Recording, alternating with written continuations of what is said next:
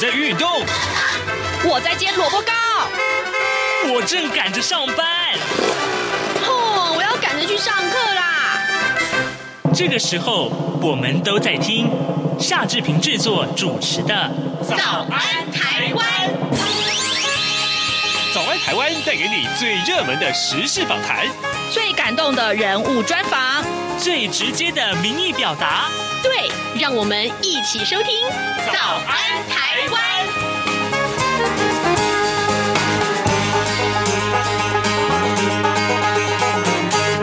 早安，台湾！我是夏志平。今天是二零二二年的十月二十号，星期四。哎，礼拜四，我们进行的是刘碧荣时间这个单元啊。所以呢，各位听众，嗯，待会儿呢，志平要为您连线访问东吴大学政治系的刘碧荣教授。我们请刘老师呢，在节目中跟大家分享过去七天以来，我们看到非常重要的新闻外电。这是个外电新闻里面呢，我们看到包括了这个英国啊，还有这个俄乌战争。哦，我相信大家的焦点都会锁定在这上面的。那么在跟刘老师连线之前呢，志平有一点点的时间要跟大家说一说各平面媒体上面的头版头条讯息。我们首先来看到《联合报》和呃《中国时报》今天把这件事情都放在头版头条啊。呃，当然呃，可能这个有关于疫苗的这个事情啊，会还是大家所重视的。《联合报》的标题告诉大家，就是打高端疫苗啊的。这个呃接种者，那么他们到日本去的话，那怎么办呢？因为日本是不承认高端疫苗的啊。那么呃，结果可能现在呃有补补打的措施。好，我们来看看联合报的内文。联合报内文提到的是，日本开放啊这个国际认证的疫苗旅客入境自由行，但是高端疫苗并不在认证的名单当中。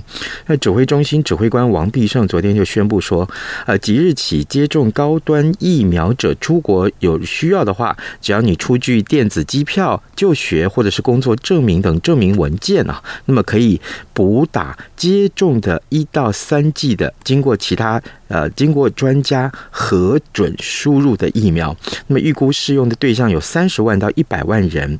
呃，中华民国防疫学会的呃理事长王任贤他就说，这这个举动等于是宣告高端疫苗是无效的啊，也可以说是打脸当初核发紧急使用权 EUA 的给高端的指挥中心，呃，两个报都把这个意呃这件事情当成这个呃头版头条的呃位置来处理。好，另外我们看到《自由时报》，《自由时报》的头版头条提到是一个黑帮的这个呃呃是枪杀的社会案件啊。不过，《自由时报》头版啊，呃，另外这则新闻我觉得可能更重要，就是有关于这个半导体啊，这个在目前最夯的这个经济话题也是国安话题了啊。我们来看一看《自由时报》的头版上面提到的是，呃。美国扩大对中国半导体的禁令，那么台湾半导体产业协会，也就是所谓的 TSIA，它的理事长，同时也是台积电的董事长刘德音，他昨天就在这个年会上面说呢，中国持续大力支持建立本土产业链，那美国也立法扶植啊，在当地研发与制造，全球半导体产业竞合跟消长，这已经是进行式了。那期待。台湾产官学界啊，在半导体产业创新研发，还有育才喽、留才喽、啊，智财权啊、智慧财产权的这个保护等等相关的产业政策上面，要提出更具体建设性的措施，来维护台湾最关键的半导体产业优势。好，这件事情啊，今天放在《自由时报》的头版上面。呃，不过这个另外这个事情啊，可能呃，志平这个时候播这个新闻，应该是有有一点点感触啊，有一点点这个心悸，哈哈，因为大家都知道啊，这过去这几天志平听这个呃，有一点这个受咳嗽所苦。那今天自由时报头版啊，上面就提到了，呃，机关署昨天公布了今年的首例百日咳，那这是北部十多岁的国中男生，研判的是偶发个案，但是已经框列相关的接触者有四十八个人，这是近两两。年来首度出现的百日咳病例，啊，这个其实，在诊所里面，我的医生告诉我，要咳到两个月到三个月是经常有的事情哦。好，这个相关的话题其实很多。那现在是早晨是七点零五分零九秒啊，我们先进一段广告，呃，广告过后马上就跟刘老师连线喽。从两岸、国际、历史文化与财经等角度透视中国的《这样看中国》节目，每周一到周五晚间九点三十分到十点在中央广播电台播出。如果您对这样看中国节目有任何收听想法或意见，欢迎寄信到台北市北安路五十五号，也可以透过电子邮件的方式。节目有两个信箱：二零二零 at rti 点 org 点 tw，或是二零二零零二零三 news at gmail dot com。再次谢谢听众朋友们的收听与支持，请持续锁定每周一到周五晚间九点三十分到十点播出的《这样看中国》节目。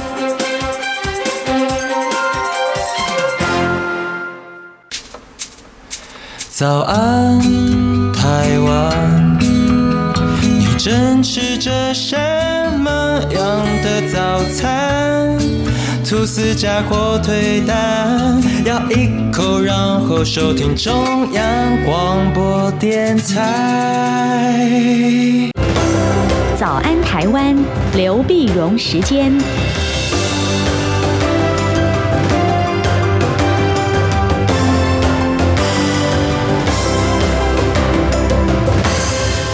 这里是中央广播电台台湾之音，您所收听的节目是《早安台湾》，我是夏志平。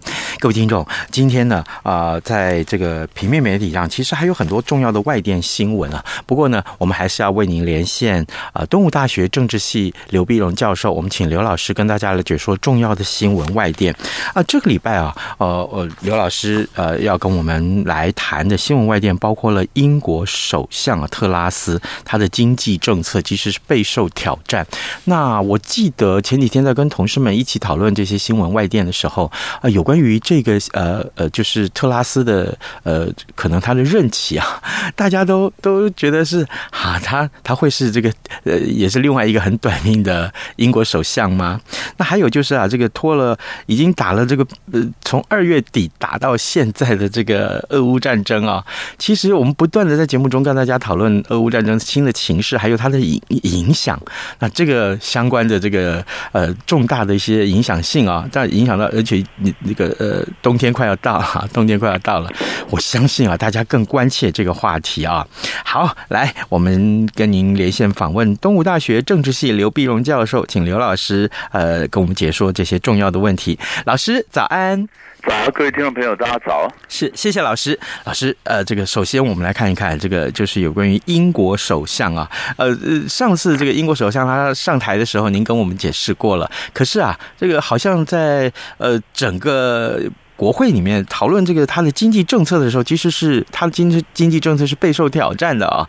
那么我我我们就在想，那。过去这几天以来啊，他的这个政策除了受大家质疑之外，有没有在国会上一些实际上的行动？那现在他要做些什么决定，或或要面对什么样的局面呢？对啊，现在这个整个局面呢，对英国首相这个 Truss 来讲是蛮尴尬的哈。嗯。那么我们先了解 Truss 呢，他基本上他是一个非常意识形态的哈，保守意识形态。那么他的主张是要。这个减税嘛，嗯，呃，要要挣挣脱各种的规范呢，它是基本上是从供给面的这种经济政策，因为这样个刺激英国经济的成长。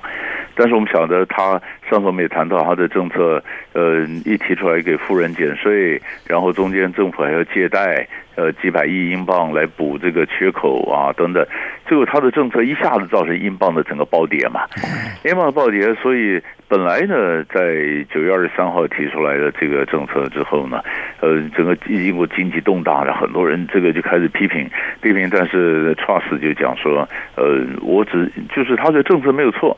啊，人家问他说，你会不会睡不好？他说不会，我睡得很好啊。嗯啊，但但是后来不行了，他的幕僚跟他讲不行了，不行了，为什么呢？因为整个整个市场的反弹呢，而且工党的支持度开始下跌。呃，他的工党的上升，他保守党下跌。嗯，工党工党反对党领先他本三十几个百分点呢。那这还得了？这是党内呢，就很多人就酝酿着要逼宫啊，说不行了，这个这个党魁要换人哈。那换人呢，本来根据工党的讲法，你刚选上一年之内不能换啊，不能换。那这个内规，内规可不可以改？啊，要不然就干脆就是不是要要不要解散国会啊，或者反正就各种不同意见出来，出来就告诉这个党呃创始讲不行，那创始才觉得哎呀不行，我这个政策，所以他没有承认，嗯，这这最早不承认错，后来承认他错，但是他不下台，那叫谁下台呢？嗯，这财政部长下台。啊呃，财政部长夸腾，夸腾那是因为他本来是个盟友嘛，那夸腾也是支持呃执行他的政策，但是他说你你要走啊，你不走的话，这怎么撑得住呢？啊，所以夸腾就就就下台了，下台了。这个最有意思的就是，他是几乎是史上最短命的财政部长，才三十几天嘛。嗯，三十几天。那么呃，如果中间有一个比较更也有一个很短的，那是因为他任内去世。那如果任内去世的这个才是这个部长不算的话呢，这两百年来在位最短的。那三才三十八天就下来了，下来了，然后就呃任命了这个呃以前的以前的这个呃外务大臣的韩韩特，韩特上来，但亨特他本身呢也没有财政的经验。啊，呃因为他只做过卫生大臣、外务大臣，现在做财政大臣，但是它这个相对来讲比较稳定。呃，那所以比较稳的一点，所以他就上来，他说，Trust 的这个呃减税的政策呢，这就就就不要了啊，就是就就就就废了。呃，那么另外呢，本来就还有一个问题，就是英国因为俄乌战争打下来，就有有很多的通货膨胀啊，能源的价格不断的上升嘛，能源价格不断的上升，那你是不是要补贴补贴老百姓的能源账单呢？啊？那么创始人还是有补贴，但是你晓得国家没有钱的时候的补贴，一路补贴要补贴到什么时候呢？所以韩特就讲说，在考虑政府有的时候支出要减少，有些税要增加，有些补贴呢可能要重新评估啊，不是这种齐头式的平等一律补贴啊，那整个能源市场开始混乱了啊。那这个当然要需要一段时间，人们才会对这个这个这个 trust 政府能够他的内阁有点信心嘛。嗯，那也就在这个时候呢，呃，昨天他的内政部长又下台了。啊？为什么？为什么又换人了？内政部长呢？那就表示，嗯，他是说他犯了一个小错误啊，他是用这个私人的信箱寄寄了公家的一个信一个信件啊，什么？是不是？他说这个这个下台。那事实上，他事实上这表面的理由了，那实际上理由就是他其实，在内政部长也管移民啊，管什么，在有些政策上呢，其实他跟这个 trust 呢不是完全的同呃同同调的。嗯啊，那你说呢？怎么会让他来当内政内？政大臣呢，最主要原因是英国这个呃保守党党魁选举的时候呢，国会里面本来两派嘛，一派是支持 Truss，一派是支持苏纳克，就是以前江森首相时候的财相。那这个苏纳克在国会里面他获得比较多的票啊，嗯，可是在党员票上面他输掉了。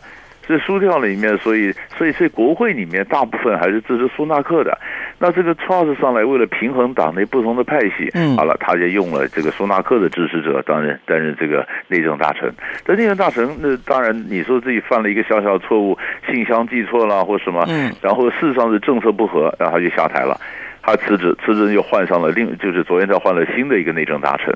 啊，那那个内战的下台的时候，他讲了一句话，他说：“呃，任何这个政府官员呢，就是阁员呢，为自己犯错，你要负责任呐。”嗯，这是很好的这个政治的态度。意思就是说，啊，首相你犯错，是不是要下台呢？啊，所以你看他这个。上来才不过九九月六号才正式承认英国首相，那现在才不过才十月几号？你看你财相也换了，你的这个内政大臣也换了。嗯，哎呀，这个上路的一开始这个这个颠簸哈，嗯，这个这个这个这个到底这个，所以人家在怀疑说，你这个首相到底保鲜期还有多久啊？你能够撑多久啊？这是一个最大的一个问题了，这样。嗯，哎，老师啊，我记得当然呃，当初这个 Trust 他要这个竞选的时候，其实。其实，嗯，坦白讲，他跟另外这位竞争者，这个支支持度大概都差不多啊，最后是险胜，而且是就是呃，可能是因为肤色的关系，所以这是我可不可以这样说？对于种族这件事情，其实，在英国还是有一些大家的既定的想法，我可以这么说吗？因为我我们是想，比如说你像像匡匡腾，匡腾是黑人啊，对啊，他黑人，他觉得他本来。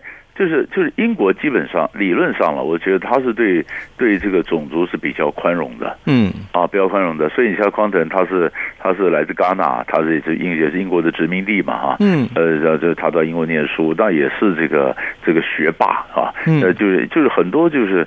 即便就是很多英国在移民政策以前相对宽容，所以很多的异议分子啊，各国的反政府人士都都集中在英国，然后有些黑人啊，这个肤这肤色这倒没什么关系，都还在那边。嗯，但是但是你说要选一个苏纳克，就我们以前谈过嘛，印度裔嘛。那你要选个印度裔的来来当的，这个我我我就猜想说，对保守对保守党来讲，嗯，可能心里还是有这么一点点的顾虑了哈。嗯，这印度裔，而且现在英国跟印度的关系是有一点有一点很微妙。本来英国是殖民宗主国啊，印度是被殖民的。嗯，那现在印度的经济呢又超越了英国啊。那如果就让个印度裔的来担任英国的首相，哎，那英国人的心里。除非是很宽容，不然的心里总有点不是滋味嘛。啊，所以，所以我我这个这个、有没有我们倒不晓得，没有具体的一个统计数字、民调的数字。但是，但是基本上我们可以猜想出来，呃，这可能也是一个原因呢。是，好，这个这个，尤其是 这个其他种族啊的这个其他肤色的这个呃呃观观观察这件事情的时候，我想应该心心里面会有一些感触啊。呃，各位听众，今天早上志平为您连线访问东吴大学政治系刘碧荣教授。我们先请刘老师就英国的情势啊来做了一些观察。当然，更重要的是，大家都在猜啦，哈，这个到底呃特拉斯会不会成为一个最短命的英国首相？好，这件事情还没发生，哈哈，还没发生。老师，接下来我们看看俄乌战争。我们已经连续好几个礼拜都讨论俄乌战争，这个礼拜最新的进展是什么呢？对，最先进展，当然我我们首先第一个看到就是，普京呢，他用了很多这个呃呃这个伊朗卖给他的这个呃无人机来攻击攻击这个基辅啊，嗯，乌克兰。那这个伊朗的无人机也做得不错。嗯啊，所以现在就变成你说叫无人无人机外交嘛啊，那么各种无人无人机来卖，他就做的不错，做的不错。那这也有也有讲法，就是甚至伊朗要派人到呃，保去训练这俄罗斯的战士，嗯啊，训练俄罗斯战士说你怎么用无人机来打仗啊什么的。那么这个当然引起国际上的一片哗然了啊，这是这是第一个。然后第二个呢，大家就谣谣谣言说，到底俄罗斯要不要进行核子核子试爆？啊，合适。那么就就各国也开始撤侨啊，各种新闻就看到，包括中国大陆也开始从乌克兰这边要撤啊。那是不是有叫叫那个担心核子战争是不是会有机会？呃，是不是是不是这个危险是不是升高啊？但是我觉得最近最新的一个消息比较比较更更更觉得让乌克兰感到很震撼的，嗯，就是呃，美国众议院里面是共和党的议员就表示，美国军援乌克兰不再是空白支票。啊，就是说，哎，我给你多少钱都不行啊，不是这样子给了。为什么？他说，我们如果当选的话，哈，那很多援助乌克兰的援助乌克兰的钱呢，什么的，呃，就不会那么好过了。啊，那为什么？美国经济衰衰退嘛，嗯，你看美国不是通货膨胀这么严重吗？美国人生活也觉得很难过嘛。但美国人说，我自己生活都过不了，我那大把大把的钱这样援助乌克兰，嗯，对，因为很多人也就也就讲说，这表面上，我我们大家看起来说，好像美国他用乌克兰，呃，美国出钱，乌克兰出命，是吧？哈，然后来帮忙去去消耗掉俄罗斯嘛，嗯，可是问题是。这个是这个是无底洞啊！嗯，这个一笔一笔钱丢到乌克兰，这战争很花钱的。嗯，那一笔笔钱丢过来，这是美国有些议员就开始反弹了。所以共和党的一些议员就说，如果等其中选举，我们把众议院拿下来以后，嗯，那以后这些预算，我援助乌克兰的预算就不再是空白支票了，要民主共和两党共同来决定了。啊，那这个消息出来以后，那么乌克兰的政府官表示震惊。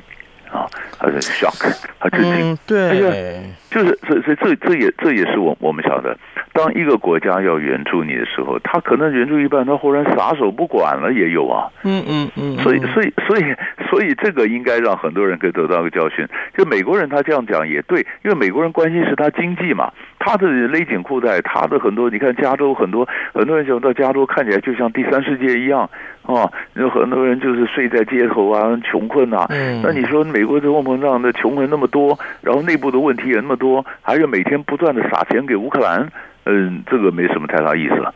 啊，所以他们也为美国美国经济第一优先，那当然也也无可厚非。那我们其他别的国家就得到一个警讯呐，美国美国不是无美国的钱不是永无止境的，它随时可能会撤呀。是啊。所以就看到后面会不会真的变成这种情况了。真的，我我觉得这这个这这场战争没有应该是应该来这么正确的讲，全世界没有大概没有人喜欢战争吧？但问题是为了什么而发动战争？还有这另外我们来看这个战争的影响性这么大。老师，你刚刚说的这句话，我是深有同感。战争好花钱。是啊，是啊，嗯，这这是一个最这是一个最大的问题啊！而且而且将来谁愿意往这边投？你看欧洲现在通货膨胀这么严重，嗯，欧洲每个国家它的它的战争一打以后，你看冬天快到了，能源能源的价格，呃，这整个燃料的价格整个暴涨，他们每一个国家都上街抗议啊，通货膨胀啊，你看法国啊什么都这样出来的，对不对？焦头烂额，焦头烂额。你这时候说还有我们大家勒紧裤带花钱去支持乌克兰呐？哎，这个就再再考虑一下了。嗯，所所以这个这个就是，那乌克兰人就觉得这是怎么回事？怎么忽然变成这样子？这就很尴尬了。是，好，这个当然从二月二十六号这个俄乌战争开打到现在，啊，真的是大家就好好观察看看接下来后续是如何了。呃，各位听众，今天早上志平为您连线访问东吴大学政治系刘碧荣教授，我们请刘老师解说了这个俄乌战争的影响性，还有最新的进展。老师，最后我们来看一看，我们在节目中好像从来没有讨论过这个雅信会议啊，所以我特别想请老师啊，告诉我们在最近所召开的这个雅信会议，呃，就是亚洲相互协作与信任措施会议，还呃，它是一个什么样的会议？然后参与的成员大概是哪些？它的影响性又如何？嗯，所以这个会议呢，为什么为什么我们比较偏向台湾比较少重视呢？嗯，最主要原因是没有西方嘛。啊，这就没有没有美国西方，所以西方的媒体多半都不怎么太报道。嗯啊，所以所以可见呢，很多的话语权呢，也都是被是这个英语系国家所掌握嘛。嗯，那可是你看，小亚亚信会议就刚刚讲亚洲相互协作与信任措施会议呢，它最近开了第六次的峰会了。啊，第六次的峰会，第六次的峰会呢，在十月十三号的时候，它在哈萨克首都阿斯塔纳举行。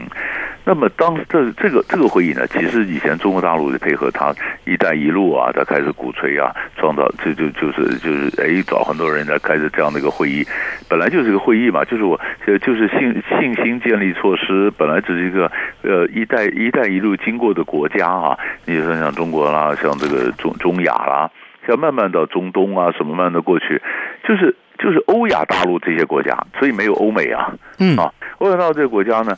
那么本来就是个会议，啊，就是个会议，看看我们能不能够增加互联互通啊，这样的会议。那么会议呢，这慢慢在这一次呢，就想变成一个国际组织，啊，所以他就升格了，升格了。如果你要有秘书处，你要有会员，你要有正式的会址，然后希望叫他通过慢慢就筹备这是国际组织。那目前但是哈萨克担任轮值主席，嗯，那么哈萨克呢要轮要继续担任主席啊。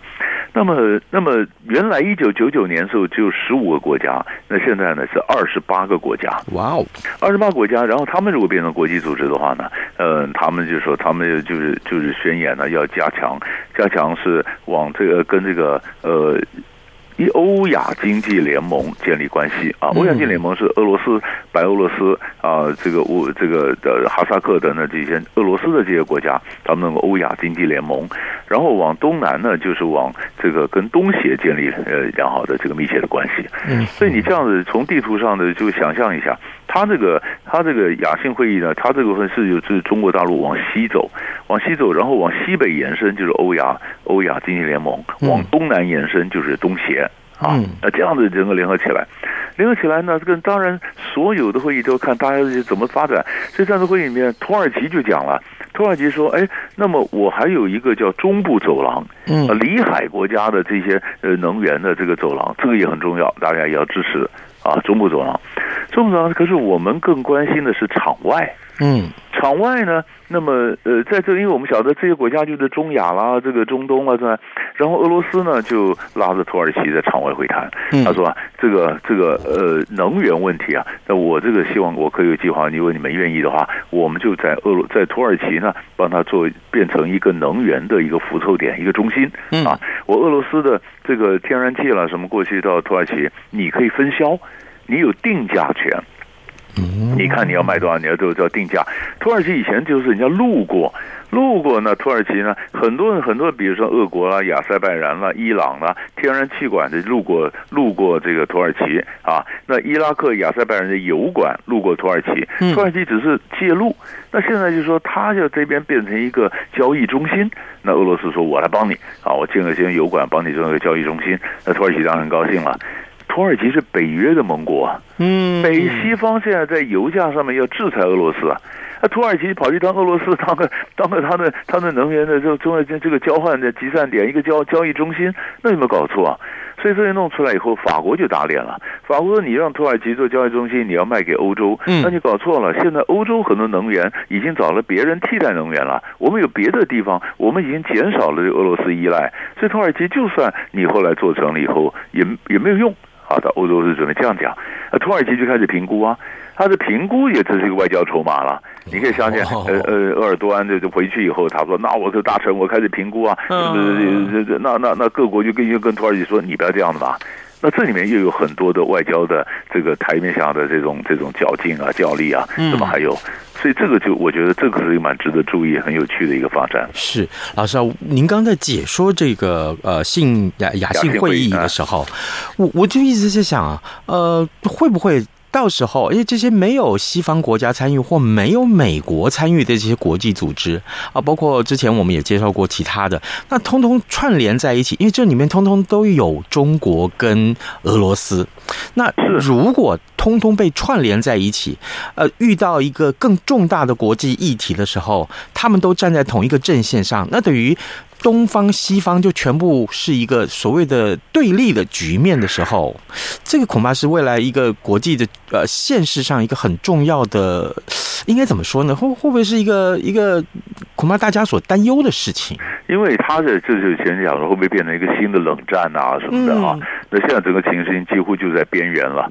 其实这里面就考虑两个了，就是你就是你亚信组织看起来好像不错啊，下次如果再有发生内他们内部的冲突，他自己能不能解决？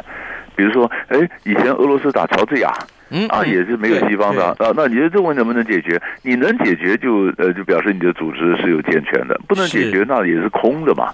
啊，所以内部当然还有他们的矛盾，也不见得马上都能够成立得起来。但是你可以看出来，中国大陆很重视啊。所以王岐山跑去了，王岐山参加完亚信会以后，才回到北京开二十大呀。嗯啊，那么所以你可以说这是中国大陆它等于孵化的了。呃，整个弄是打那个亚信组织，配合它“一带一路”的整个政策哈。嗯嗯。那后面他怎么去健全？我们刚刚讲的是说，呃，往往西北、往东南的这整个经济架构，是不是真的会发生作用、健全起来？这要看到后面的发展。那如果起来的话，那很那就很值得注意了。好，啊、呃，各位听众，我们今天非常谢谢东吴大学政治系刘碧荣教授为我们解说重要的新闻外电啊，这其中包括了英国，包括了俄乌战争，也包括了亚信会议。我们谢谢老师给我们的分享，谢谢老师，谢谢，谢谢。早安，台湾，你正吃着什么样的早餐？吐司加火腿蛋，咬一口，然后收听中央广播电台。早安，报马仔。好的，刚刚啊，刘碧荣老师所提到的这个欧洲的通货膨胀很很吃重的，就是这个很很严重这件事情啊。今天的联合报的头版正好也有相关的报告。报道，就是英国的通膨加剧啊，这是四十二年来的历史新高。那欧盟整体的通膨率也达到百分之十一。呃，这个在目前在法国、在德国、在意大利都已经爆发大规模的抗议了。我想这个问题，呃，在美国当然是这个不用不在话下，太多太多这样的这个讨论了。然后在欧洲也如此，所以啊，呃，接下来可能这对于全球来讲都是一个重要的议题。那它的根源是什么呢？啊？啊，这个根据老师刚刚解说，还有过去以来解说，我相信大家都很清楚。呃，俄乌战争如果可以此刻可以打完，可以让它结束的话，我相信多少可以解决这样的话题。OK，今天节目时间也差不多到了，志平跟您说拜拜，也祝福大家有愉快的一天。咱们节目就明天再会喽，拜拜。